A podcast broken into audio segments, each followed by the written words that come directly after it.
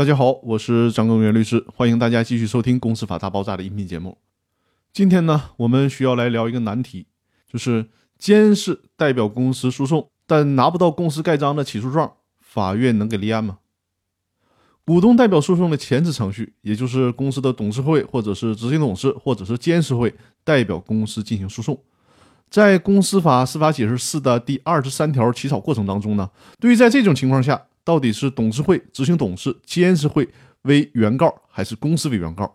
针对这个问题，曾经进行过一番讨论。有人认为呢，虽然是代表公司进行诉讼，但是也应该以董事会、执行董事或者监事会为原告，因为如果以公司为原告，在这种情况下，往往董事会或者执行董事、监事会是拿不到公司印章的，会导致在实践当中无法立案的情况发生。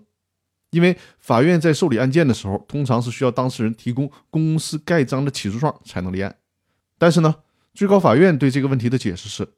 单纯的让董事会、执行董事和监事会作为原告，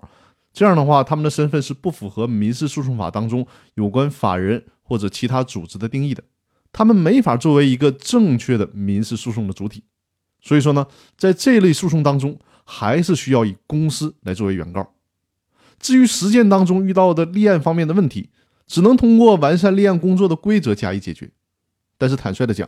现有的立案规则并不明确。所以说呢，虽然最高法院的意见是只能由公司作为原告，但是当董事会、执行董事和监事代表公司以公司的名义提起诉讼的时候，但是呢还拿不到公司的印章，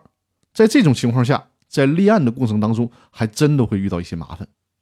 目前来讲呢，我们只能寄希望于受理案件的法院能对这种情况予以理解，并且做出变通的做法，从而呢能够实现董事会、执行董事、监事以公司的名义进行诉讼，维护公司合法权益的目的。